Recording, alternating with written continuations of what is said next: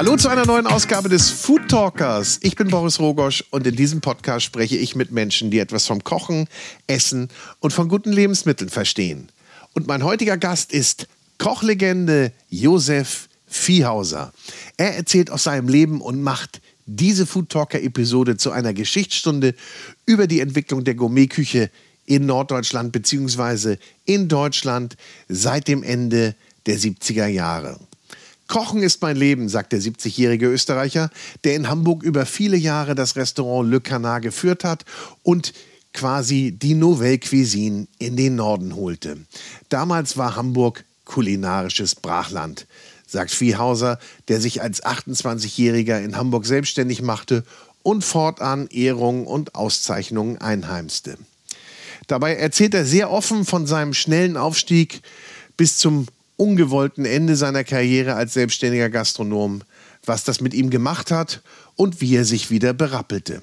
Aber, so sagt Viehhauser, bei allem, was in meiner Laufbahn passiert ist, den Spaß und die Leidenschaft am Kochen, den habe ich mir stets bewahrt. Und so ist er auch heute noch in Sachen gehobener Küche aktiv, berät diverse Unternehmen, bietet Gourmetgerichte zum Bestellen an und verwöhnt seine Fans in deren Zuhause beim Private Dinner. Uns verwöhnt er jetzt mit ganz vielen Geschichten, Anekdoten und äh, ja, ich kann nur sagen, schnallt euch an, es macht sehr viel Spaß. Josef Viehhauser, die Kochlegende. So, aber bevor es losgeht, darf ich nochmal unseren Kooperationspartner ins Spiel bringen und das ist die Cucinaria, der Küchentempel in Hamburg. Hier findet man alles für die Küche und vor allen Dingen eine Riesenauswahl an Espressomaschinen, aber auch Kochbücher und darüber hinaus gibt es natürlich noch viel, viel mehr. Insgesamt 6000 Küchengeräte, Küchenartikel, Küchenhelfer, also alles, was man für die Küche, fürs Kochen, Aufbewahren und für den Tisch benötigt. Und sollte mal was kaputt gehen, ist das auch kein Problem. Die Cucinaria hat eine eigene Werkstatt und Messerschleiferei. Also hier seid ihr bestens aufgehoben. Und solltet ihr es nicht in die Cucinaria nach Hamburg-Eppendorf schaffen, so findet ihr natürlich auch alle Artikel online unter cucinaria.de.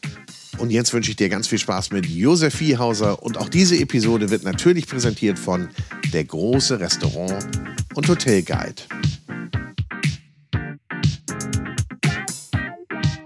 Ich freue mich ganz besonders, vor mir eine der großen Kochlegenden, Josef Viehhauser, sitzen zu haben. Moin, Josef. Vielen Dank, Boris, dass ich da sein darf. Moin. Ja. Du bist ja mittlerweile auch schon ein echter Hamburger Jung. Ne? Wie lange bist du jetzt schon in Hamburg? Ja, ich bin in Hamburg seit 1976. aber ich werde schon immer Österreicher bleiben und ich schaue auch beim Reden, dass die Leute merken, woher ich komme. Seit 1976 in Hamburg. Ich würde mal sagen, wenn ich das so überschaue, Seit wie lange bist du schon Koch oder wie lange arbeitest du schon als Koch jetzt? ich habe 1965 meine Lehre angefangen. Okay, dann kann ich rechnen. Das war in Bad Gastein, in Bad Hofgastein und kam dann 1971 nach Düsseldorf. Dann war ich kurz in München, da wollte ich unbedingt zu Eckhart, also zu Herrn Witzigmann. Und dann habe ich aber Angebot gekriegt aus Hamburg von meinem Uralt-Kumpel Volkmar Preis. Wir waren zusammen bei der, in Österreich beim Bundesheer. Und der hat sich dann in Hamburg mit Landhaus Dill an der Elbchaussee selbstständig gemacht und der hat mich gebraucht. Und der hat mich davon überzeugt, eben nicht zu Witzigmann zu gehen, sondern zu ihm nach Hamburg zu kommen. Ja, also für Hamburg war es eine super Entscheidung, finde ich. Wie hast du solche Entscheidungen getroffen, wohin du gehst? Ist das eine Bauchentscheidung bei dir? Bist du so ein Bauchmensch? Naja, das war dann schon äh, das Drängen von dem Volk mal eigentlich. Ne? Bei Witzigmann habe ich eine Zusage gekriegt und das war ja dann das Nonplusultra. Wir reden ja von einer Zeit äh, vor Witzigmann und einer Zeit seit Witzigmann. Das ist wie eine, eine neue Ära in Deutschland geworden, wie der angefangen hat zu kochen hier und wie das publiziert worden ist. Und seitdem gibt es eigentlich in Deutschland eine neue Küche. Mhm. Aber das, was Eckhard Witzigmann in München gemacht hat, hast du dann in Hamburg gemacht, ne? Du, ja, warst, du, warst, du warst der Nordge Nordabgesandte. Ja, es gibt Leute, die haben das geschrieben, ja, der Witzigmann von Hamburg und so weiter. Auf jeden Fall bin ich genau zur richtigen Zeit aus heutiger Sicht nach Hamburg gekommen, weil Hamburg war ein Brachland, da war nichts los. Also wenn übers Essen geredet wurde, dann sprach man von einem Landhaus Ritscher, da gab's Leipziger allerlei aus der Dose und Mehl gebundene Magisoßen, also da haben wir immer müde gelächelt, wie wir da zum Essen waren. Und wir waren ja sehr euphorisch damals im Deal, ne? so ganz neu. Das Restaurant ist neu eröffnet worden und Nein, wir hatten kaum ein halbes Jahr auf, dann kam der Herr Damasch von der Bildzeitung und hat gesagt, über euch muss ich schreiben. Und das war für mich auch Neuland. Ne? Ja. Ich war vorher noch nie in der Zeitung, oder? Und dann ging es aber ziemlich Schlag auf Schlag. Ne? Die Gäste kamen, es war gut zu tun. Äh, wir haben gute Kritiken gekriegt und schlechte Kritiken und aber es war okay und dann zwei Jahre später eben, ich hatte immer den Drang, mich selbstständig zu machen. Ich habe mir nie gerne was von irgendwelchen Obrigkeiten sagen lassen. Volkmar und ich waren zwar beide Kärntner und, und beide so ziemlich auf einer Linie, nur über das Kochen und über Art Gastronomie zu machen, da waren wir unterschiedliche Dinge und deswegen ist dann das ja auch nach zwei Jahren auseinandergegangen.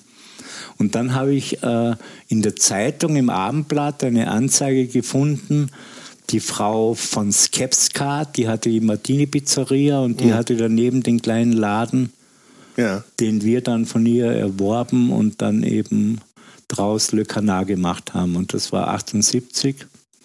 Und dann ging es ja eigentlich ziemlich steil und schnell nach wie, oben. Wie, wie kam es zu dem Namen Le Canard? Ich meine, das ist ja eng verbunden mit dir.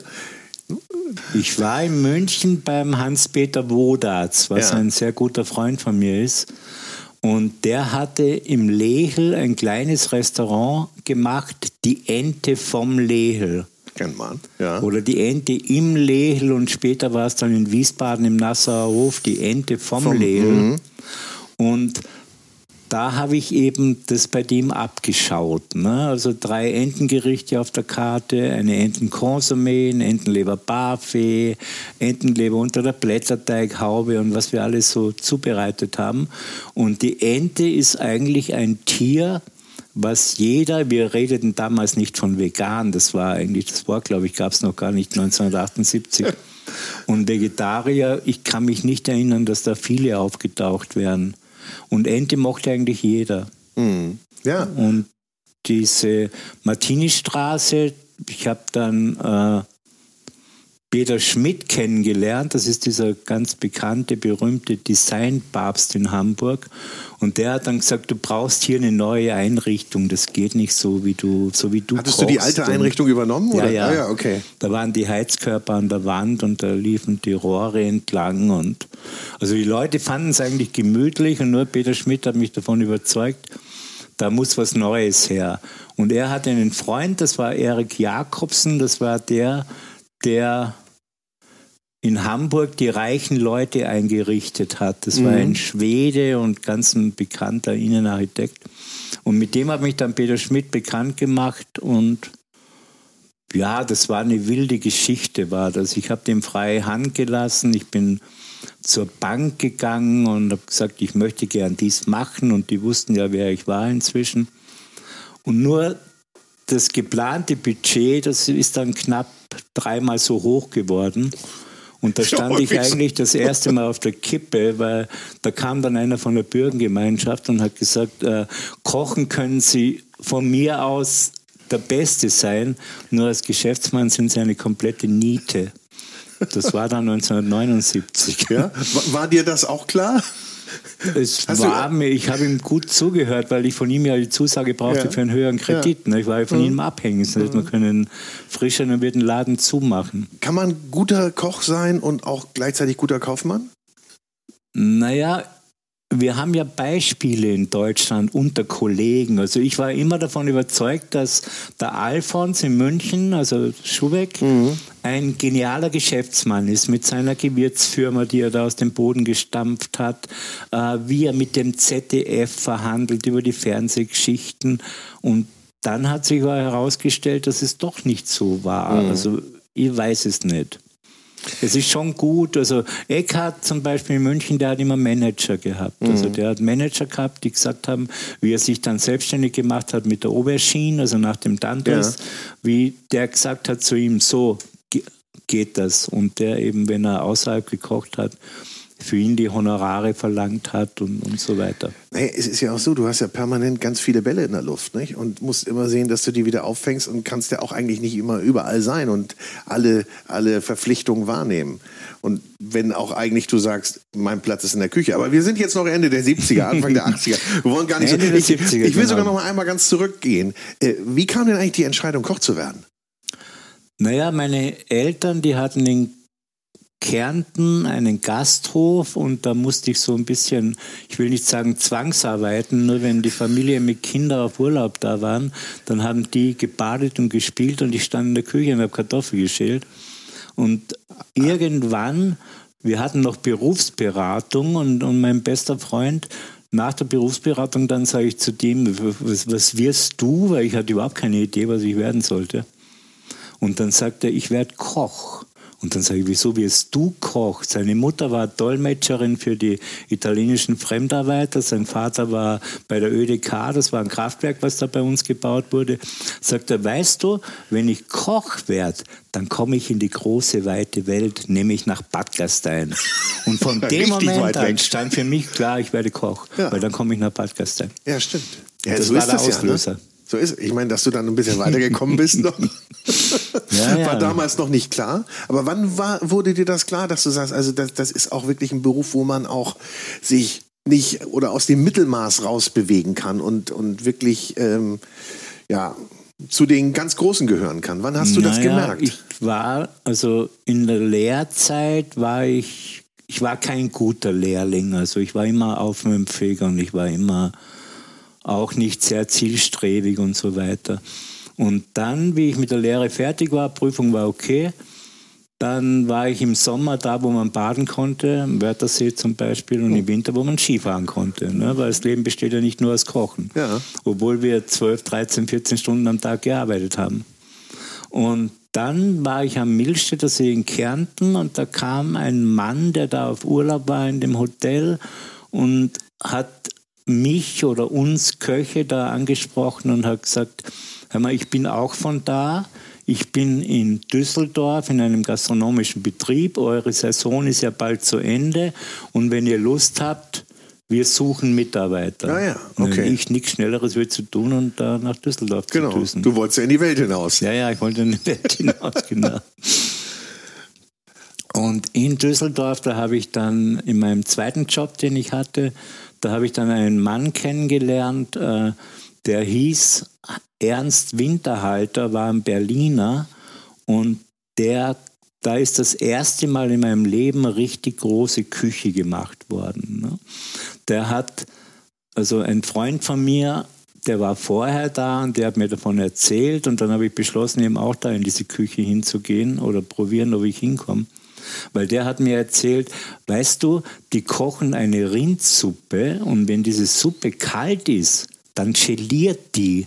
Das war für mich vollkommen unbekannt. Wir haben ja. nur Knochenbrühen gekocht. Ja, ja. Und die gelieren nicht. Nur wenn man Rindsuppe aus Fleisch kocht, dann geliert die, wenn sie kalt ist. Ne? Das ist ein ganz normaler Vorgang. Und dann war eben der Ernst Winterhalter da und wie ich angefangen habe in dem Restaurant, das war auf der Königsallee, da war der in Urlaub. Und dann, wie er kam, das war kein arbeitender Küchenchef, das war ein richtiger, also richtiger Küchenchef, die, die nicht gearbeitet haben. Der hat die Speisekarte geschrieben und der hat dann die Annonce gemacht beim Mittag- und Abendsgeschäft.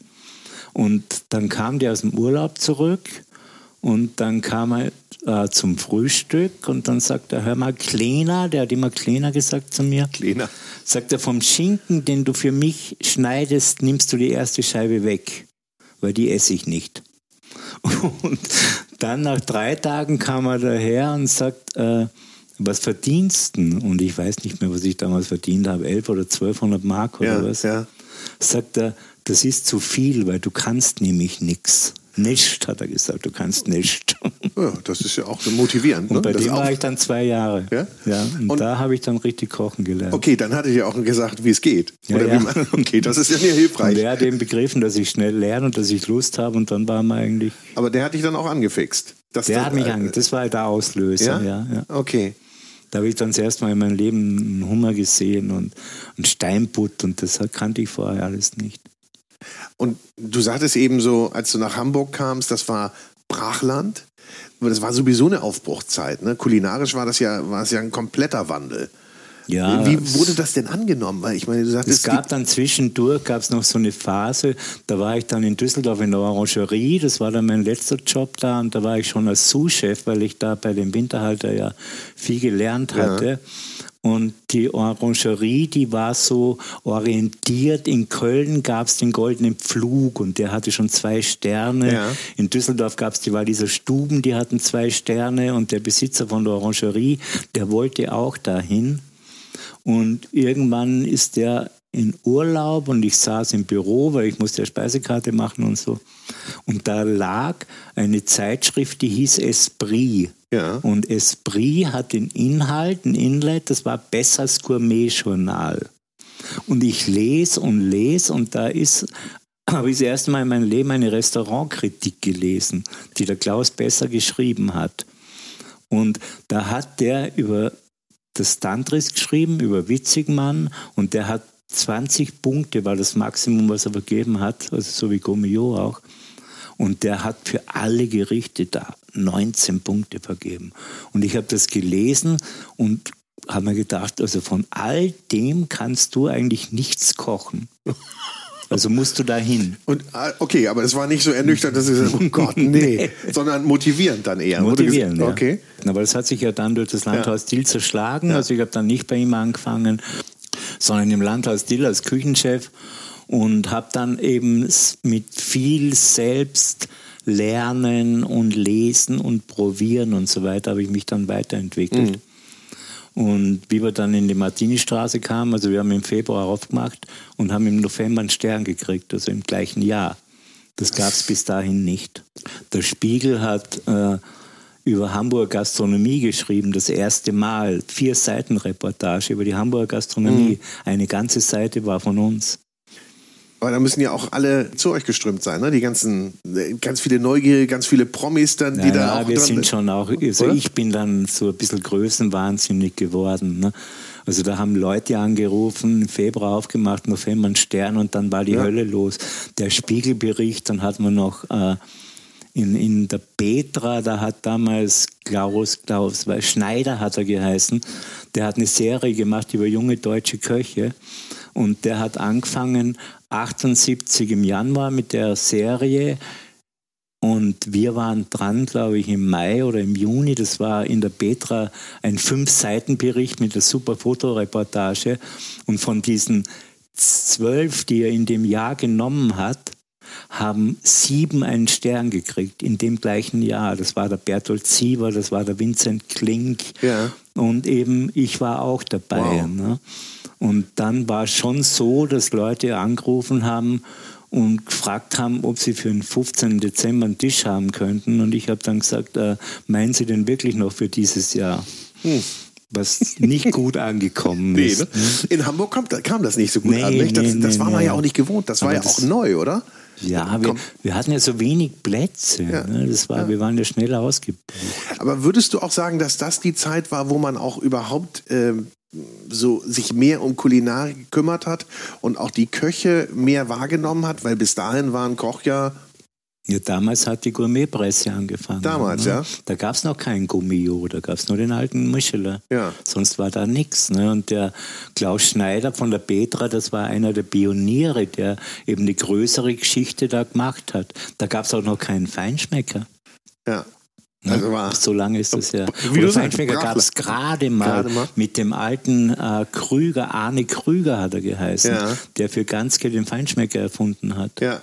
Ja, Wahnsinn. Ne? Mhm. Was für eine Aufbruchstimmung. Essen und Trinken war ganz jung. Hast du denn dann überhaupt äh, leicht Köche gefunden? Ich meine, wie, wie viele Leute wart ihr denn damals in der Küche dann? Äh, wir waren immer zu viert, also ich und drei Köche. Ja.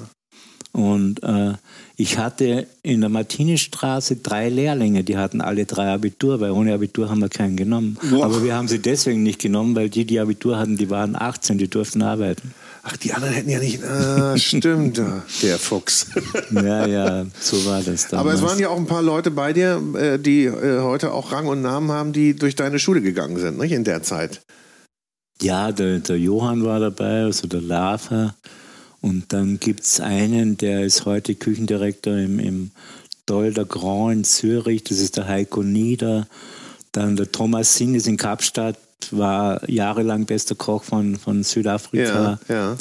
Und der Rainer Wolter ist in Berlin und, und, und der Sigi Dandler ist in Berlin äh, in dem Grill Royal in der Company dabei. Der Oliver Pfahler, der ist Küchenchef mit einem Stern an der Ostsee im Restaurant Balthasar. Ich habe auch zu denen noch guten ja, Kontakt. Ja. Also ist, das so eine, ist das dann auch so eine Gemeinschaft, so, man bleibt dann auch immer in Kontakt? Naja, gibt schon einige, ja. Du hast dann auch Fernsehen gemacht später irgendwann, ne? Da warst du ja auch, sagen wir mal, einer der frühen, jetzt nicht Fernsehkoch, sondern schon mit so einer richtigen TV-Serie. Ja, da kam die Sabine Bohlens, leider lebt sie nicht mehr. Und der Herr Börner, der war damals der Chef von, von äh, NDR in Hamburg. Und die Sabine kam daher und gesagt, was meinst du, wenn wir eine Kochsendung machen? Die war bekannt durch Filme über die Elbchaussee oder Filme über Sylt oder was sie alles gemacht hat. Und dann haben wir zusammengesessen und dann kamen wir auf die Idee, wir sind zu unseren Züchtern gefahren zum Beispiel, da hat einer Saibling gezüchtet auf der anderen Seite von der Elbe drüben. Und zu dem sind wir hingefahren, haben mit dem geredet. Dann hat der einen Saibling oder zwei aus dem Wasser gezogen und dann sind wir an die Elbchaussee gefahren und haben den gekocht und daneben serviert. Das kommt mir irgendwie bekannt vor.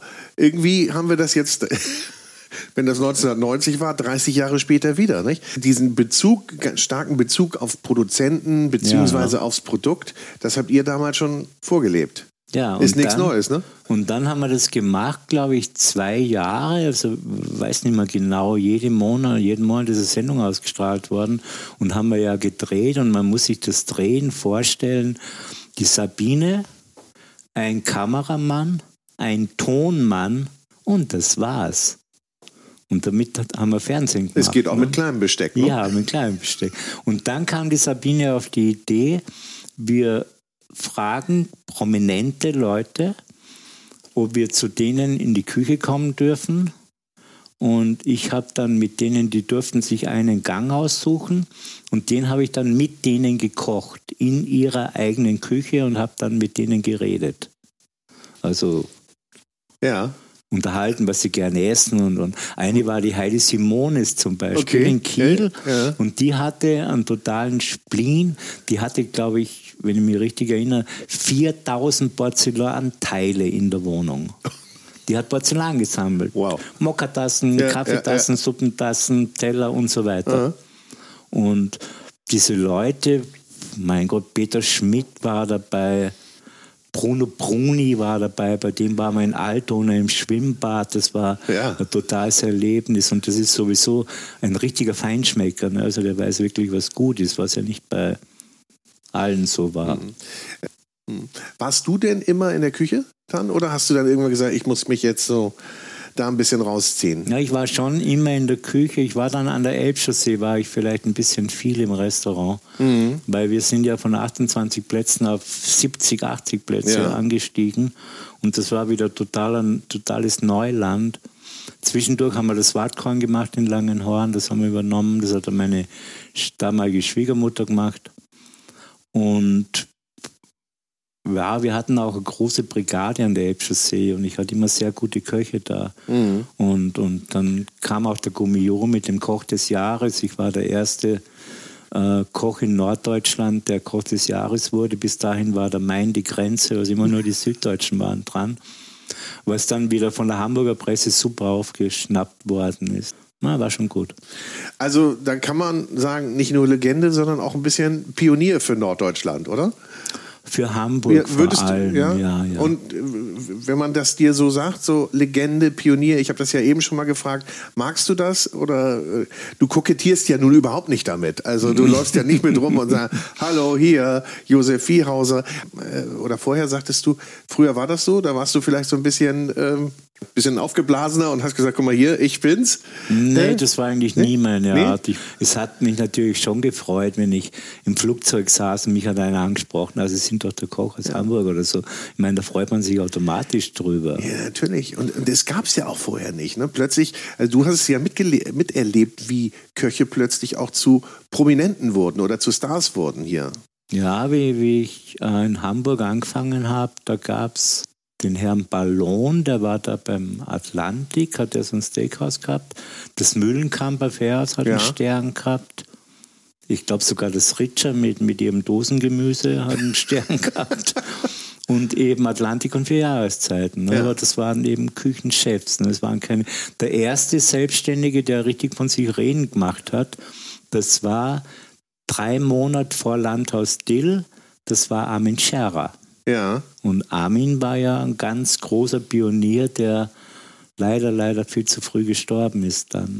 Wie würdest du denn jetzt so die Landschaft beschreiben? Was hat sich, wenn du das jetzt mal vergleichst, Ende der 70er und heute, kulinarische Landschaft? Naja, was hat sich verändert? Es hat sich zum Beispiel das Geschirr verändert. Ich bin nach wie vor für weißes Porzellan. Ein schönes weißes, keine Ahnung von welcher Firma.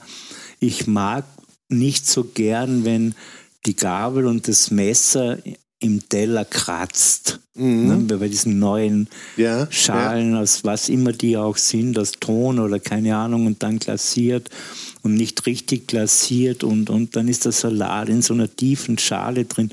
Das ist, und ich glaube, es wird wieder vorbeigehen, das bleibt nicht.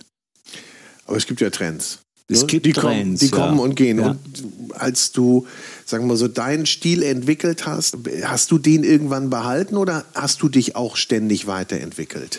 Na, ich bin schon ein Verfechter der klassischen Küche. Ne? Also Butter und Sahne sind Geschmacksträger, da geht kein Weg dran vorbei.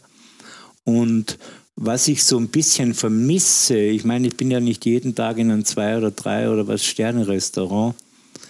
Die liebsten Gäste waren mir immer, wir hatten damals eine Weinkarte mit 600, 700 verschiedenen Weinen. Wir hatten 30 Jahrgänge Chateau Mouton zum Beispiel. Ne? Wir hatten Bründelmeier Chardonnay, alle, die es gab, in Eintel- und Magnumflaschen. Und die liebsten Gäste waren mir immer die, die gesagt haben, Weinkarte, den Montrachet, den Mouton Lafitte Latour oder was immer auch und jetzt sei so nett und koch uns was dazu. Und ich weiß nicht, ob es die Köche heute noch gibt in den neuen Generationen. Also selbstverständlich die Alten, die da sind, ne? die wirklich zum Wein kochen können. Ja, macht wahrscheinlich keiner so bewusst mehr. Ne? Oder Ja, kannst, du- kriegst du das überhaupt hin? Ich meine, ganz, ganz viele Restaurants oder die meisten Restaurants haben ihre zwei Menüs oder ein Menü, dann ihre acht Gänge, dann kannst du ein bisschen runterfahren, äh, kannst einen Vierer, Viergang, Fünfgang, Sechsgang machen und das wird durchgezogen. Da ist ja gar nicht viel na, Platz nach links Hm. und rechts. Naja, und leider sind die Soßen verschwunden. Ne? Sind sie? Also eine Beurre Blanc, Ja. eine Beurre Rouge, ein richtig äh, zwei Flaschen richtig guten Rotwein reduziert auf ein Viertel Liter und dann mit einem Gemüsefond eine Soße gezogen. Mhm. Das, glaube ich, findet nicht mehr statt. Lernt man das denn heute nicht mehr? Nee, das lernt man nicht mehr. Wenn man anschaut, also nichts gegen junge Kollegen, aber wenn sie dann in der Küche reinkommen und, und, und die schwarze Kochjacke statt einer kleinen Gabel, eine Pinzette in der Hand und auf der Karte stehen 15 verschiedene Grillgerichte und nirgends steht eine Soße dabei und der Küchenchef ist 23, ja, wann soll der das gelernt haben? ne? Also ich war mit 26, da habe ich elf Jahre in der Küche gearbeitet, wie ich meinen ersten Job als Küchenchef angetreten bin. ne? Und die Zeiten, also wir haben einen Personalmangel, Ja. Unsere Branche hat einen Ruf, der ist dermaßen schlecht bei jungen Leuten, dass, glaube ich, weiter nach unten gar nicht mehr geht. Eigentlich müsste es wieder irgendwann nach oben gehen. weil ich kenne in meinem ganzen Bekanntenkreis, und da sind viele Leute dabei, die Kinder haben, die Abitur gemacht haben oder gerade davor oder dabei sind oder so. Ne? Ich kenne niemanden, der in die Gastronomie will. Niemand. Wenig, ne? Und das ist naja, ein Jammer. Und, und, natürlich dann auch noch in diesen Zeiten äh, sind natürlich auch nochmal, wie wir ja wissen, viele auch weggelaufen und haben gesagt, dann gehen wir in andere Bereiche. Bist du denn eigentlich froh, dass du jetzt in Zeiten so einer Pandemie keine, kein, kein eigenes Restaurant betreibst? Oh, ich glaube, da ist jeder froh, der, ja. der nichts damit zu tun hat. Mhm. Ne? Uns hat damals zum Beispiel äh, der 11. September so massiv erwischt. Ne? Ich hatte. Äh, ist ihr? Der 11. September. Ja, ja, ja, ja. sagt mir, aber der, der, der, hat ja solche Auswirkungen gehabt. Naja, der hat mir das Genick gebrochen. Okay. Also das war ein schon ein großer Teil. Ne? Wir hatten damals den Presseclub in Berlin eröffnet. Ja.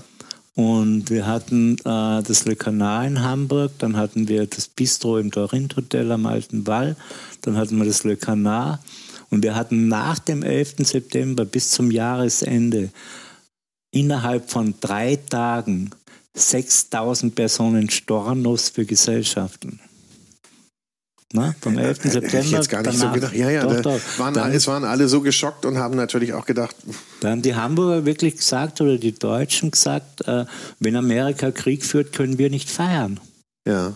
Also das sind Feiern abgesagt worden, wie, mhm. wie im Moment auch. Ne? Ja, ja. Na gut, die ganze Welt war geschockt und äh, Ging das denn lange? Dauerte das lange, diese, diese Schockstarre denn? Naja, es hat schon äh, das darauffolgende Jahr angedauert, mm. ja. Mm. Also da wart ihr dann angezählt. Und natürlich mit da den, mit den ja. vielen Aktivitäten, die du ja gerade eben aufgezählt hattest. Warst du denn primär immer in Hamburg dann? In, im, Im Kanal? Ja, ich war primär immer in Hamburg. Ja, mhm. ja. Ich hatte zwar in Berlin noch zwischendurch für einen Investor das V gemacht. Das ist mhm. ja dann auch recht bekannt geworden. Ja, absolut. Und das war ein Stammgast von mir, also ein richtiger Stammgast, einmal in der Woche mit Montrachet und Petrus und so weiter. Und der hat gesagt, äh, was hältst du davon, wenn du mir ein Restaurant in Berlin machst, wie das Kanal in Hamburg? Ja. Ja.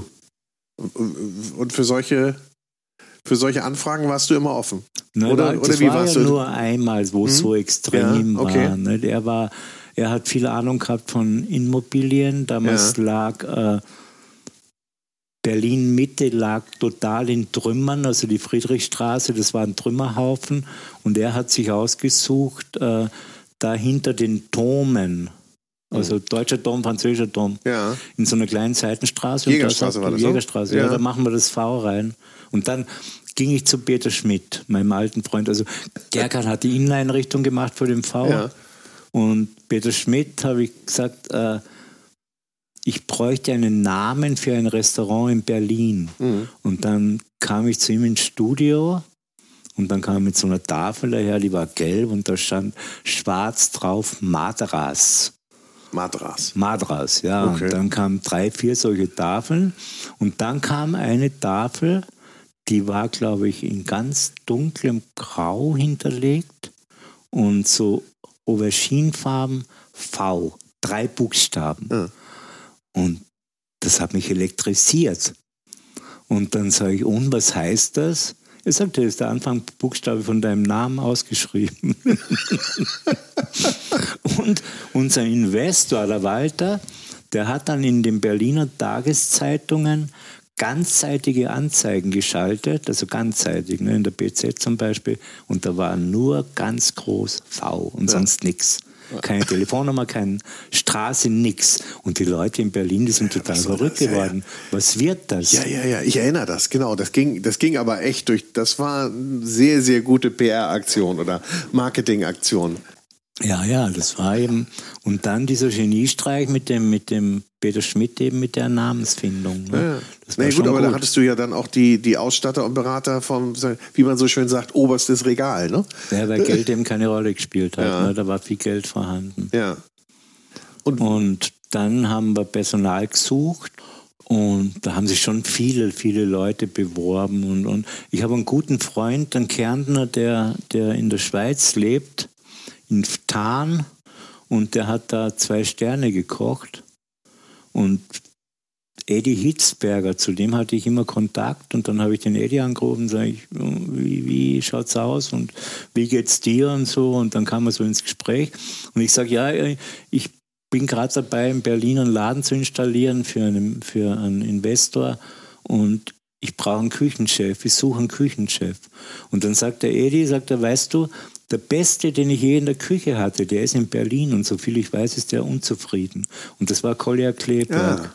Ja. ja. Und dann bin ich hin zu dem in seinen Laden, habe mal vorher angerufen, können wir uns treffen. Und der hat sich dann eben entschieden, da seine Partnerschaft, in der er war, aufzugeben und ist dann eben als Küchenchef ins V gekommen. Und das hat auch alles sehr gut geklappt. Ne? Ja, ging ja auch durch die Decke relativ schnell, ne? Das V ging durch die Decke, ja, ja. absolut. Ja, ich meine, du bei den vielen Aktivitäten, die du hattest.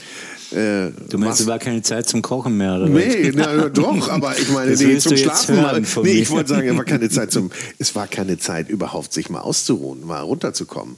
Man ist ja, man muss ja auch funktionieren dann, nicht? Wenn man so viele, ich sagte das vorhin, Bälle in der Luft hat.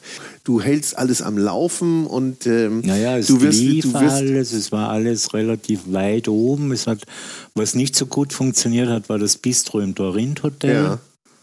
Und da war ein, ein Freund, was heißt ein Bekannter von mir, äh, ein Kärntner, das war der Alfred Weiß, der war generell von Dorint in Deutschland. Mhm. Und der hat gesagt, äh, wir machen da ein neues Hotel und kommen und da unten kommt ein Bistro rein und das betreibst du ja. und, und, und dann haben wir wegen Vertrag, Vertrag brauchen wir keinen, der hat alles fix und fertig eingerichtet. Wir brauchten nur mehr Geschirr und Gläser mitbringen und sagt er, ja, und Miete zahlst du mir dann, wenn der Laden läuft, wenn du, wenn du Geld verdienst da. Und das haben wir, weiß ich nicht, zwei Jahre, drei Jahre. Und dann ist der Herr Weiß verschwunden. Der ist nämlich, der hat seinen Job verloren. Da. Und, und dann kam ein neuer Direktor und hat äh, mich angerufen und hat gesagt, ob wir uns treffen könnten. Und dann sagte er, äh, Sie schulden mir, weiß ich nicht, 100.000 Euro oder 120.000 Euro Miete. Ja, sage ich, wie Miete? Ich habe doch mit Herrn Weiß einen Handschlagvertrag. Ja, Herrn Weiß gibt es nicht mehr und Sie sind so lange da. Und da habe ich gesagt, okay, dann machen wir Schluss. Dann haben wir Schlüssel umgedreht und sind da rausgegangen. Das war, das war aber nicht so gut. Das war eigentlich so das erste Negative, was kam. Ja. Ne? Und dann hatte ich damals mit Elbchaussee, ich hatte einen Mietvertrag unterschrieben. Ich hatte zwar einen Berater, das war mein damaliger Steuerberater, der sich den Mietvertrag angeschaut hat, nur das war zu wenig. Ich hätte da einen richtigen Fachanwalt lieber drüber schauen sollen. Und der Mietvertrag, der war gut, solange der Laden super gelaufen ist. Nur nach dem 11. September, da hat sich der Umsatz, naja, sagen wir mal von drei Millionen Jahresumsatz auf eine Million zurückgeschraubt. Mm. Und mit Gerkan war nicht zu reden über einen Mietnachlass oder Stundung und so weiter. Okay. Ja. Und es ging dann so weit, dass wir Insolvenz anmelden mussten. Dann war Le Canard Schluss. Und, und, aber es war nicht zu reden mit ihm. Er hat gesagt, mhm. entweder zahlst du die Miete oder gehst raus. Mhm. Und, und, naja, ich hatte ja viel Geld da investiert. Ne? Und das mhm. ist ja alles da geblieben. Das ist ja. Und was hat das mit dir gemacht? Da guckt man, denkt man ja auch irgendwie so, das, was ich so geschaffen habe, das bröckelt gerade so weg, ne? Naja, es ist nicht weggebröckelt, äh, es ist zusammengebrochen. Okay, ich wollte es ne? vornehmen war, aus den, äh, ja, ja, es war nichts mehr. Ne? Es war mhm. praktisch, also mit dem, mit dem Ende von, von Le Canard, Elbchaussee, da ist mal der Boden unter den Füßen weggerutscht. Also mhm. so richtig. Ne? So, so ich habe gedacht, äh, Le Canard gibt es nicht mehr und mich gibt es auch nicht mehr. Also ich habe Nee, und da das so eng verbunden ist, ja? Ja, ja. ja. Ich habe immer gemeint, wenn die Leute mich anschauen, dann sehen sie Le Canard vor sich und ja. Le Canard ist weg, also bin ich auch weg. Mhm. Und da habe ich eine ganze Weile gebraucht, bis ich mich davon wieder erholt habe. Naja, und wenn das vor allen Dingen auch so öffentlich gemacht wird, nicht? Das ist, ich weiß nicht, das. Na, ich war ja Person des öffentlichen ja, Lebens, ja, ja. Ne? da kann man sich dann nicht. Aber dann ist es, du wirst natürlich auch immer damit konfrontiert und es wirkt auch so lange nach. Die Leute vergessen das auch nicht. Das ist so irgendwie im Kopf drin. Ja, vor allem in meinem Kopf war es drin. Also ja, das ist ja viel, viel wichtiger. Ich habe es viel länger nicht vergessen wie die Leute. Ja. Die Leute haben schon gar nicht mehr dran gedacht und ich habe immer gedacht noch. Mhm. Was hast du dann gemacht? Naja, was habe ich dann gemacht? Dann habe ich, hab ich mal eine Zeit lang ziemlich viel getrunken. Das heißt, ich wollte das eigentlich so wegtrinken. Mhm. Wenn man zwei Flaschen Champagner intus hat, dann, dann vergisst man. Mhm. Dann geht es einem relativ gut. Ne? Irgendwann ist der Rausch wieder weg und dann ist wieder die Wirklichkeit da. Naja, und dann habe ich mich aber davon wieder gelöst. Äh, meine Frau hat da einen ganz großen Anteil dran, also meine zweite Frau, die ist Pharmazeutin und die hat mir da sehr geholfen dabei. Und dann hatte ich auch äh, professionelle Hilfe mhm, mhm. und ja, jetzt geht es mir wieder gut. Das ist schön und das sieht man auch. Und äh, du grinst mich an und sitzt vor mir. Hast du denn damit abgeschlossen? Jetzt hast du das jetzt verdaut? Das Komplett. Ja, und sagst, äh, das ist einfach gewesen und das ist so. Und du kannst ja auf ein, ein echtes Schaffenswerk zurückblicken. Ja? Naja, es geht nicht um Schaffenswerk, Oder? es geht ja um darum, was ich kann.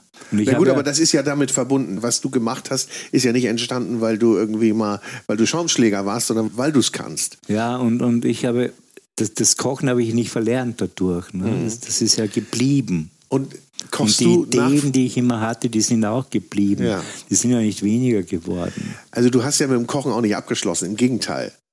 Nein, ich habe nicht abgeschlossen. Ich habe ja auch äh, ein paar Klienten, die ich berate, ja. also gastronomisch, was natürlich durch die Pandemie jetzt auch weniger geworden ist. Aber ich habe ein Hotel da in Westfalen unten und Jetzt im März, am Aschermittwoch, habe ich gerade wieder ein Engagement reingekriegt. Äh, und dann, äh, jetzt habe ich ja äh, Pedro hat mich an der Hand oder wir, wir haben uns zusammengefunden. Wir haben uns durch einen Zufall kennengelernt bei einer Dame, die sehr gerne kocht. Pedro, muss man dazu sagen, unterstützt dich, sagen wir mal, kommunikativ und auch in der Küche.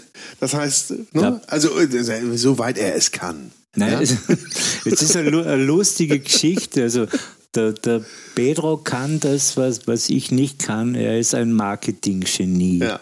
Also er kann verkaufen, vermarkten.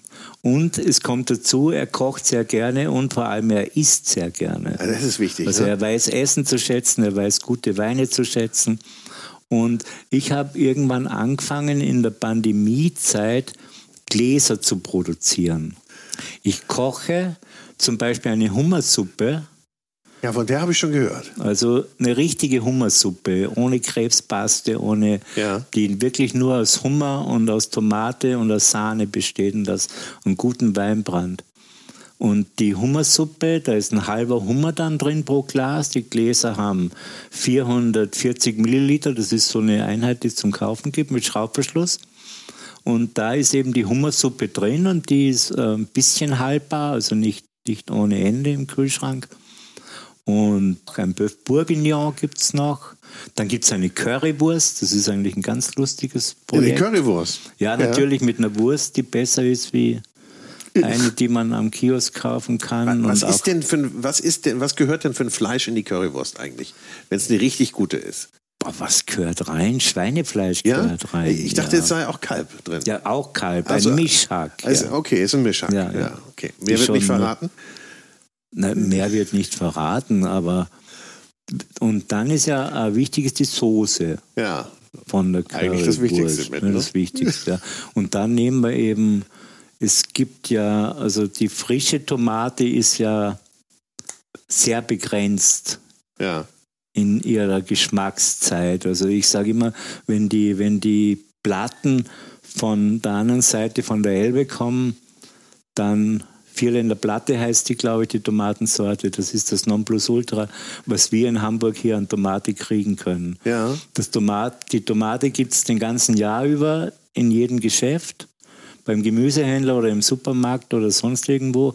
Und sie schmeckt teilweise nach Plastik. Mhm. Und die Leute essen sie trotzdem. Ja.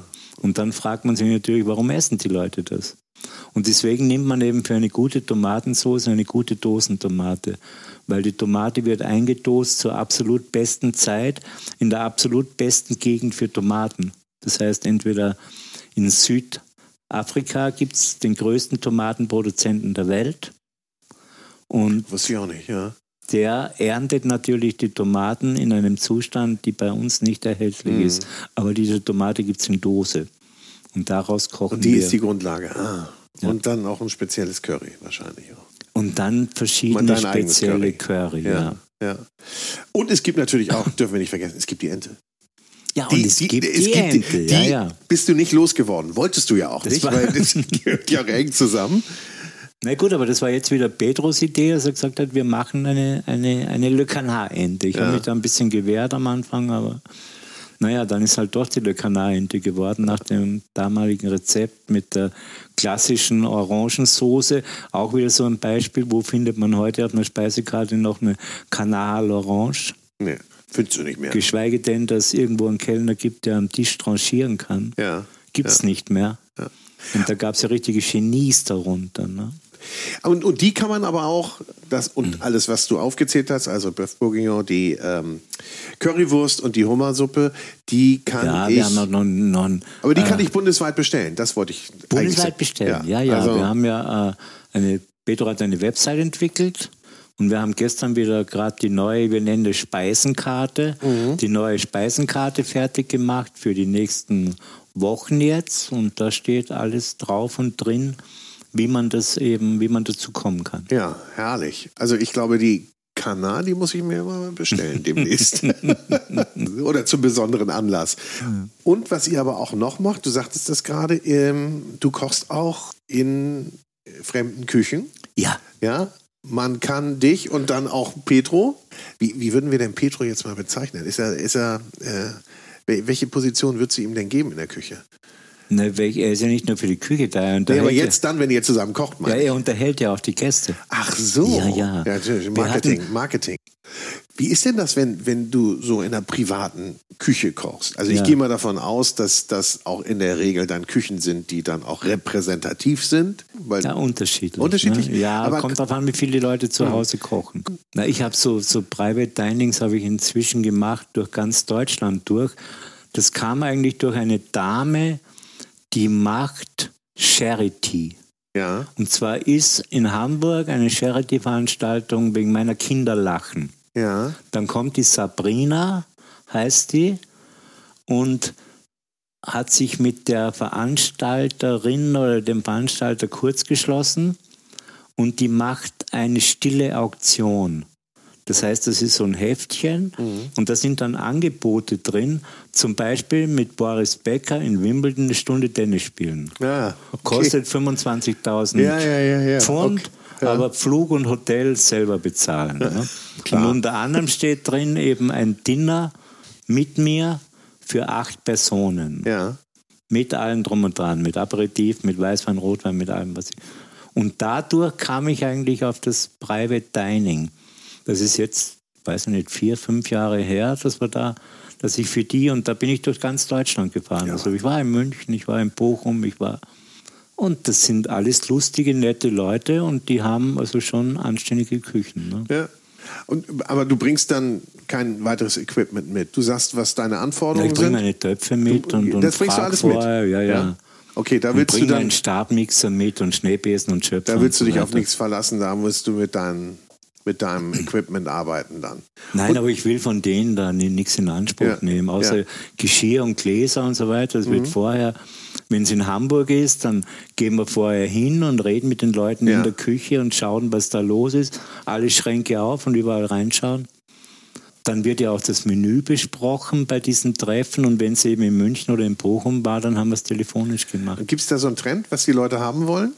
Oder sagen die, Herr Vierhauser, machen Sie mal, Sie wissen schon. Nee, nee, nee, nee. Oder sagen, sie, ja oder sagen die, den Wein haben wir. Wir haben den Wein, machen Sie mal was dazu. Nee, wir haben da drüben, haben wir gehabt, da war eine Allergikerin dabei und da muss man dann Rücksicht nehmen. Oder der eine sagt, ich hab, wir sind zehn Leute, aber einer ist Vegetarier. Ja, dann machen wir das schon. Kriegt ne, man auch hin. Wie viel Gänge macht ihr da in der Ah, Regel? Also Amesgöl, Mhm. Brot, Butter und dann vier oder fünf. Vier oder fünf? Vorspeise, Zwischengericht, Hauptgang, Dessert ist der Ja, Standard. ja. Und, und lungern die Gäste dann auch gerne bei dir in der Küche rum? Ja, die ja. wollen schon gucken, ne? Die schauen schon. ja, ja, ja, ja. Das ist, kann ich mir Also vorstellen. das letzte Mal. es sei denn, lieber Petro, Petro lenkt die ab. Entschuldige, das letzte Mal. Das letzte Mal, äh, da hatten wir einen 80. Geburtstag eben und die, bis auf die beiden Töchter, eine hat einen Mann mitgehabt, äh, waren die Gäste alle zwischen, ich sag mal, 2, 83 und 90. Aber so eine fröhliche Gesellschaft. Ja, ja. super, ansteckend. Ja, ansteckend. Und kannten die dich von Was früher? Die Ja, kannten ja. dich, die waren, waren auch Gäste. Ja? So, oh, Herr Viehhauser, und wissen Sie noch damals? Ja, ja, ja. Man trifft sich immer wieder, ne? ja, ja. Und ist, wie ist das so? Ist das, äh, ist das erfrischend für dich? Sagst Ja, du, oh, absolut, ich ja. kann da kochen, ich kann meine Kunst. Ist es eigentlich für dich Kunst oder Handwerk kochen? Na, es hängt schon, also der Geschmack ist ein Talent. Ja. Und ich weiß nicht, äh, kannst du schmecken, mehr oder weniger? Kannst du einen Weißwein von einem Rotwein unterscheiden mit einer Ja, Binde kann, vor ich, den also, Augen? kann ich, ja. Also, Nee, kannst du nicht. doch. Also ich konnte es zumindest. Ja, wenn sie die richtige Temperatur haben. Also ich bin überzeugt davon, ich kann dir zwei Gläser hinstellen Mhm. und du weißt nicht, wo weiß und rot ist.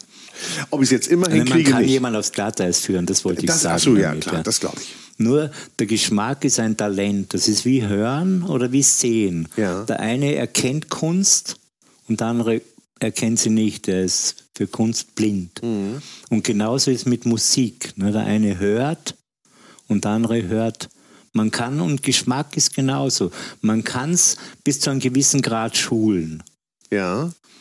Nur sich an Geschmäcker zu erinnern oder ich habe mir im Laufe der Zeit angeeignet, ich kann geschmacklich denken. Das heißt also, du kannst auch ein Gericht konzipieren im Kopf, ohne dass du es Ja, kochen musst. genau. Und sagst, also die Bestandteile will ich haben, dann kochst du es nach und dann ist es so, wie du es dir vorgestellt Na, hast. ich kann, wenn du mir was erzählst, kann ich dir auch genau sagen, ob das funktioniert oder nicht. Okay. Ich bin zum Beispiel voll der Überzeugung, dass Knoblauch und Ingwer nicht funktionieren kann, obwohl es die ganze Welt kocht. Ja. Es geht aber nicht. Geht nicht? Warum? Nee, weil es nicht geht. Okay. Das geht. Hm. Okay. Isst du mal den Schrott. Ja. Ja. Ja. Okay. Ingwer ist sowas Wunderbares.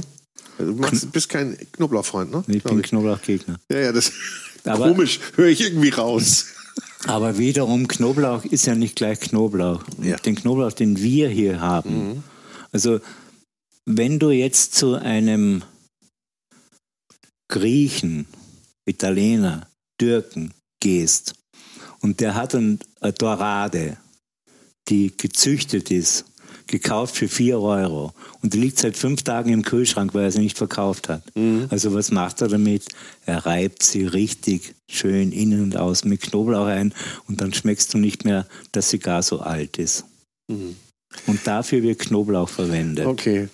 Es gibt aber, wenn du da hingehst, wo der Knoblauch wächst, ich war mal zur Knoblauchernte auf Mallorca, Ja. das ist eine andere Welt. Okay. Und die essen das wie Gemüse, wie wir Karotten oder, oder Bohnen essen. Äh, Ich wollte gerade sagen, es gibt ja auch in Portugal diese Knoblauchsuppe. Meine ich doch, ja. Aber das ist ein anderer Knoblauch, das ist nicht unser getrockneter Knoblauch. Okay, nee. aber- Und ich bin eigentlich nur gegen, und du hast ja dem Gast gegenüber auch eine Verantwortung. Der geht hinterher wieder ins Büro und stinkt wie ein Berserker.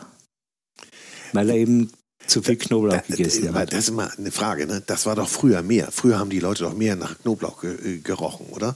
Weil mehr dieses, dieser alte, getrocknete Knoblauch verwendet wurde, Ja, oder? der wurde, wird ja immer noch, wir haben ja keinen anderen hier. ja, aber du hast doch schon ein bisschen was Frischeres. Ja, da, wann oder? denn?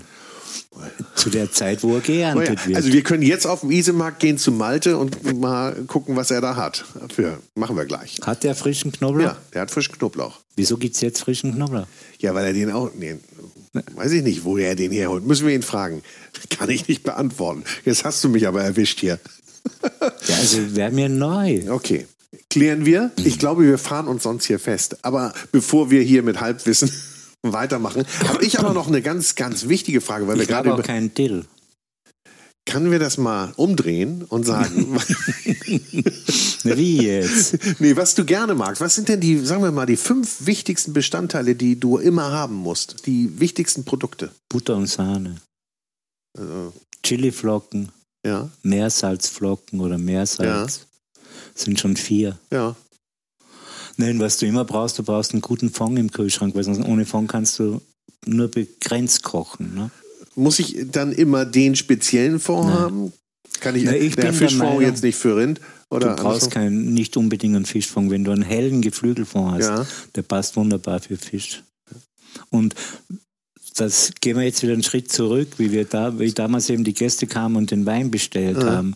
Wir hatten einmal im Le Canard eine Präsentation von Romane Conti, von diesem ganz berühmten Burgunder. Ja. Und da waren, ich weiß nicht mehr, 24 Leute, glaube ich, eingeladen von dem Importeur. Das war damals Segnitz in Bremen.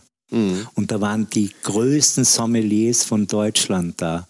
Unter anderem Paula Bosch, die Mutter aller Sommelieren. Tantris München. Ja. Und dann habe ich mir lange, lange überlegt, was machst du da zum Essen? Ich wusste die Weine, die es zum Trinken gibt. Und es gab bis auf den einen Weißwein. Und dann gab es nur mehr Rotweine. Und wir brauchten ein Fünf-Gänge-Menü. Also brauchte ich vier Gänge für Rotwein. Und dann habe ich zu einem Latache, was ja einer der größten Burgunder ist, die es gibt. Und das war damals der Jahrgang 1990, der präsentiert wurde, glaube ich. Und da habe ich den gemacht, einen Hummer im Sternanis-Sud. Und da kam Paula zu mir und sagt, du bist aber ganz schön mutig, zu Latache einen Hummer zu servieren. Sag ich, Paula, lass dich überraschen, das funktioniert schon. Ich habe ja lange, lange vorher rumprobiert. Mhm. Ne? Und dann gab es hinterher nur mehr Applaus. ja. Aber ich meine, Sternanis-Sud klingt echt kräftig jetzt, ne? Klingt wirklich massiv. Wie macht man den? Naja, indem man eben den Sternanis in, in, in einen richtig guten Rotwein, Ja. in dem Fall auch in einem Pinot Noir, Ja. ziehen lässt, damit man ein bisschen was schmeckt davon. Nur, dass der Hummer dann zu dem Fond passt und der Fond wiederum zu den Wein, Ja. das ist eigentlich. Nur, es war ja, eher war es ja die, der Mut, das Mm, auf ja, den ja, Tisch ja, ja. zu bringen, den Leuten, die da sitzen. Und das dann eben hinterher alle gesagt haben. Und ich habe dann danach oft einmal gelesen, äh, äh, dass zu einem Rotwein Hummer serviert worden ist. Mhm. Das war damals pressebegleitend, da ist ja geschrieben worden drüber. Ja. Gibt es denn so No-Gos, wo du sagst, also die, die, die muss man auch einhalten? Also, ich will jetzt mal nicht sagen, also Hummer äh, und Rotwein, das hast du gerade weggeschoben, das geht. Aber gibt es so No-Gos, wo du sagst, da muss man sich dran halten, ansonsten ist das Frevel? Also, haben wir eben, den einen haben wir schon gehört, Knoblauch, alter Knoblauch und Ingwer oder Knoblauch und Ingwer geht sowieso nicht. Aber gibt es noch so ein paar Sachen, wo du sagst, kannst nicht machen? Ist einfach, lass die Finger davon. Also eigentlich ist ja die Philosophie ist die, richtig ist, was schmeckt. Mhm. Wie es zustande kommt, ist jedem selber überlassen. Okay. Wenn hinterher das Ergebnis gut ist, kann man nichts dagegen sagen. Also es kann ruhig mehrere Wege geben, auch dahin Absolut, zum ja, Ziel. ja. ja. Und daher, das ist ja auch ein Teil der Kreativität, ne? dass man sich nicht an, an feste Rezepte hält, sondern sagt, ich probiere dies, ich probiere jenes, ich probiere. Also was ich, womit ich nichts anfangen kann, das sind diese momentan oder schon seit längerer Zeit recht modernen 20 Geschmackskomponenten am Teller. Weißt du, diese Tüpfelchen da und dann noch ein Strich und, und irgendwo findest du dann so ein großes Stück Steinbutt. Da tue ich mich schwer damit. Weil nichts so richtig dann im Fokus ist auch. Ja, weil nicht? du 20 Ja, Geschmackskomponenten, funktioniert kannst ja. du nicht mehr schmecken. Ja. Und wenn du so einen Tropfen am Teller hast, wie, du kriegst den nicht geschmeckt. Mhm.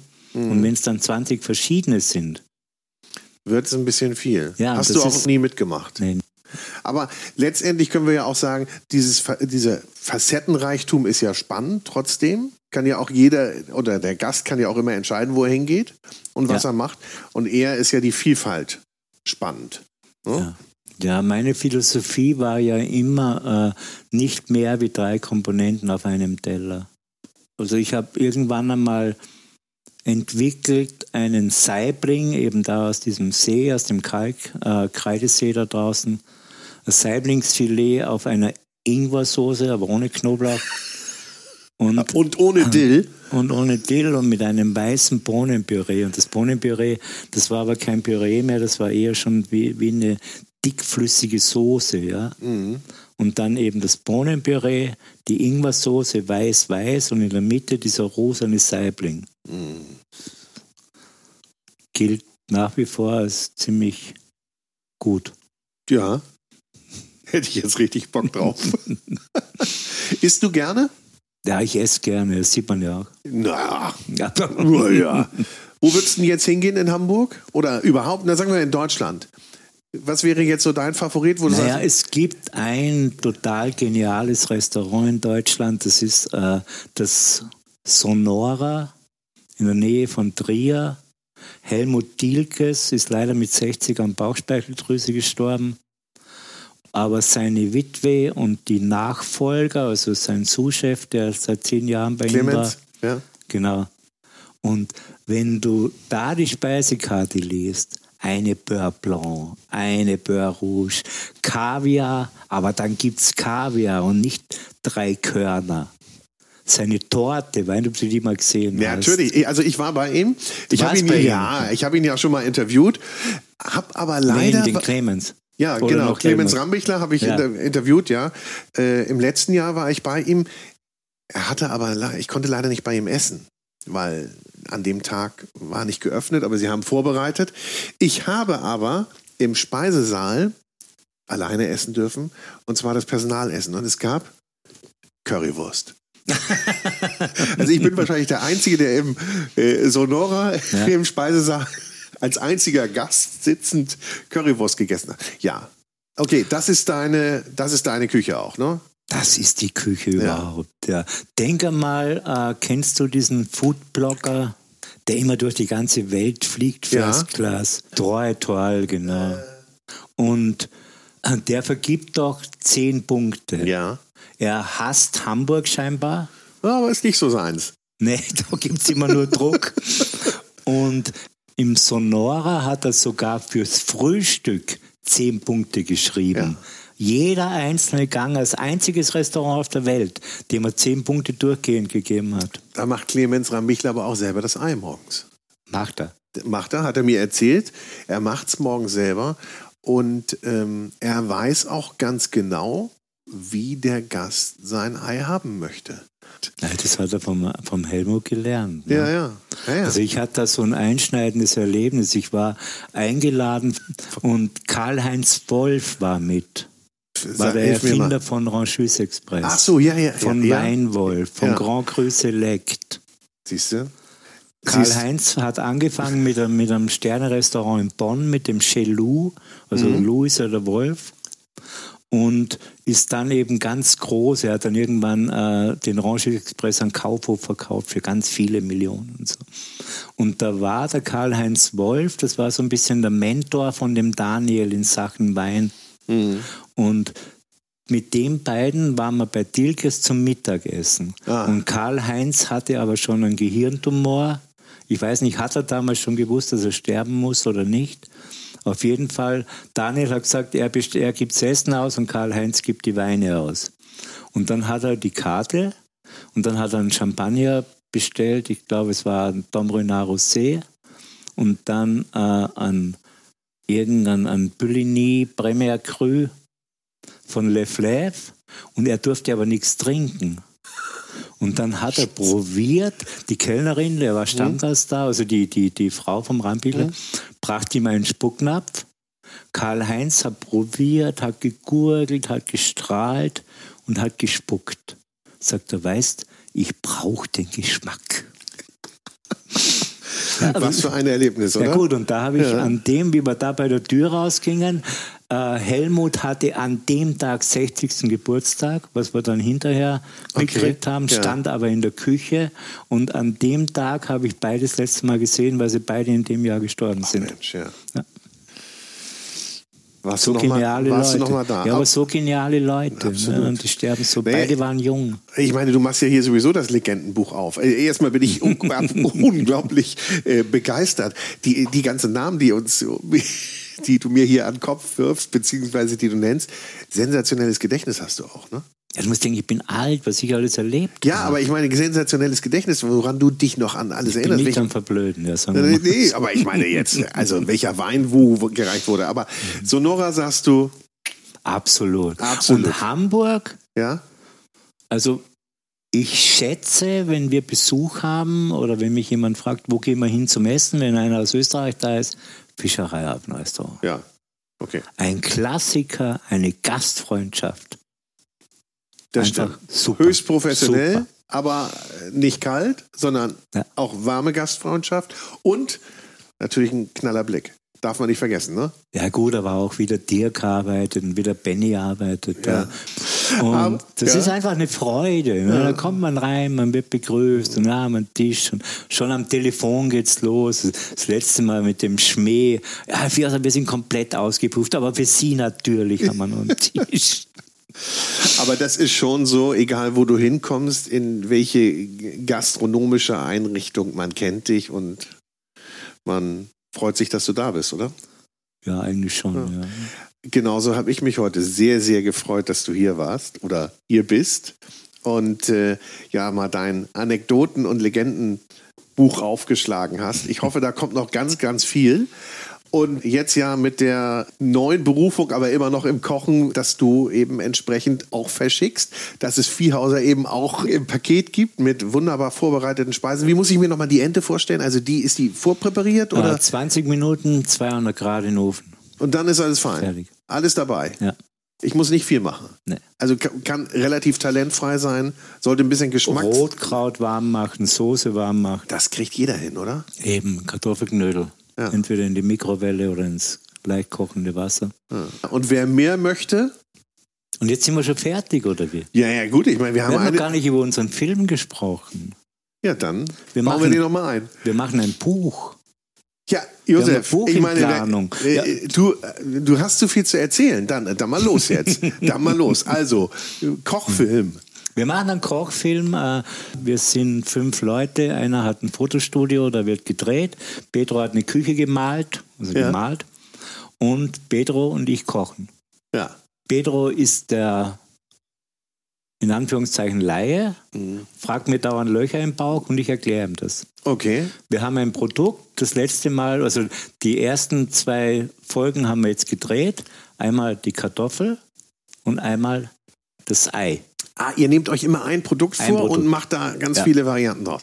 Ja, ist ja ein geniales Thema. Ich meine, was kannst du alles aus einer Kartoffel machen? Würde die Kartoffel auch noch zu deiner Liste dazugehören, zu den wichtigen Bestandteilen? Naja, ein Reis, du brauchst, musst auch ein Risotto kochen. Ne? Du Ja, brauchst auch. ein Champagner in der Küche, sonst kannst du kein Champagner-Risotto machen. Also, Das ist schon wichtig. ja, ja, gut. Äh, Auf jeden Fall haben wir äh, eine Kartoffel gekauft, Ja. die beste, die es gibt, da wo Pedro wohnt, auf dann äh, drüben da in den, naja, Vier Landen. wo halt die, die, Kartoffel, die guten Kartoffeln wachsen.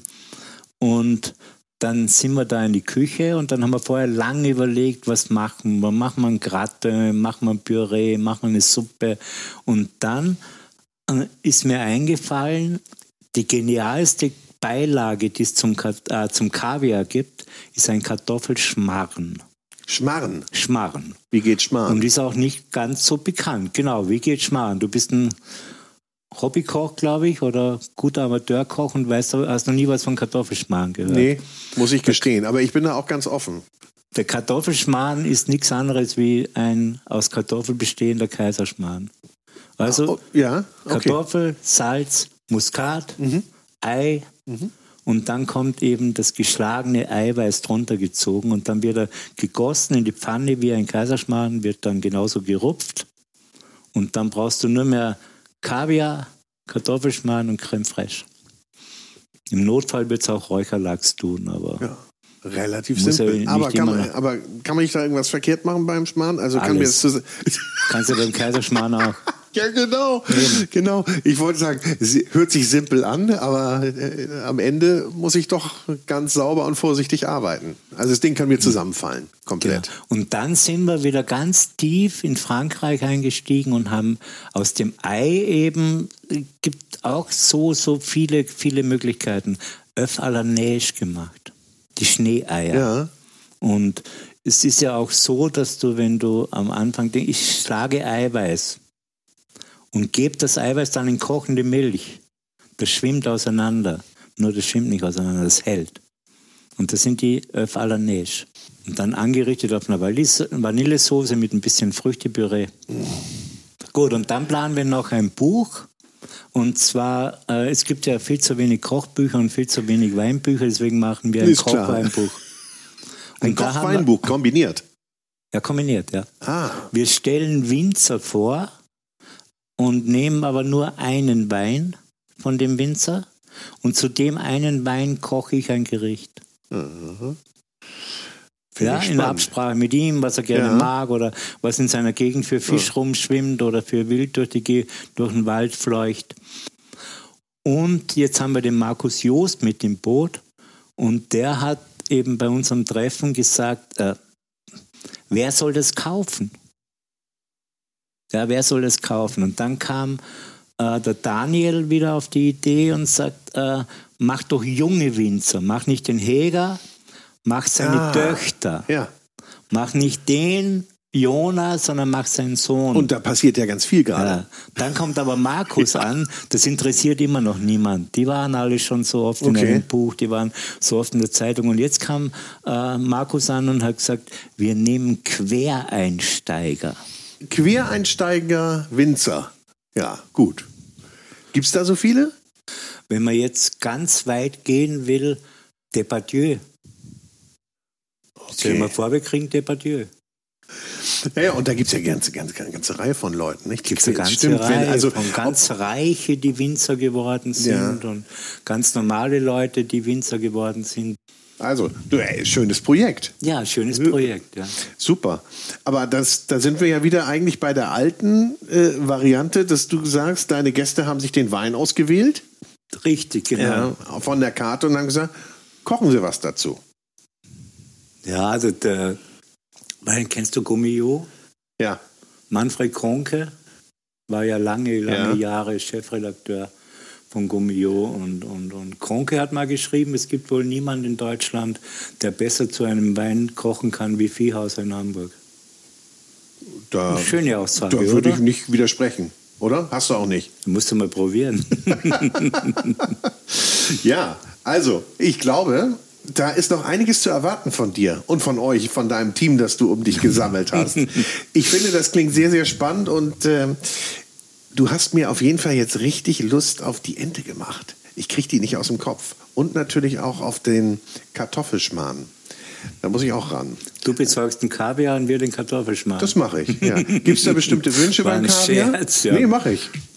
In diesem Sinne, haben wir die nächste Verabredung schon mal, Josef. Ich freue mich gut. drauf. Also, herzlichen Dank. Dank. Und ähm, ja, bleib so, wie du bist. Danke Oder wie dir. sagt man? Ciao. So, das war's mal wieder. Herzlichen Dank fürs Zuhören beim Food Talker, den du mit freundlicher Unterstützung des großen Restaurant- und Hotelguides hörst. Ein Guide für Gäste mit Informationen und Inspiration. Für Menschen mit Leidenschaft für kulinarischen Genuss. Und jetzt habe ich noch ein bisschen Werbung in eigener Sache. Es gibt nämlich in Kürze einen neuen Podcast mit mir. Der heißt Vinyl und Wein. Und in diesem Podcast begrüße ich spannende Persönlichkeiten, die ihre Lieblingsplatten mitbringen und wir trinken dazu passende Weine. Ich spreche mit meinen Gästen über deren musikalische Meilensteine und über die Bedeutung von Musik in ihrem Leben. Wir erfahren, welche Musikkünstler, Alben oder Songs sie ganz besonders geprägt haben und welche Erinnerungen sie damit verbinden. Passend zur Musik stellt uns dann unser Sommelier ausgesuchte Weine vor, die wir natürlich auch direkt in der Show verkosten.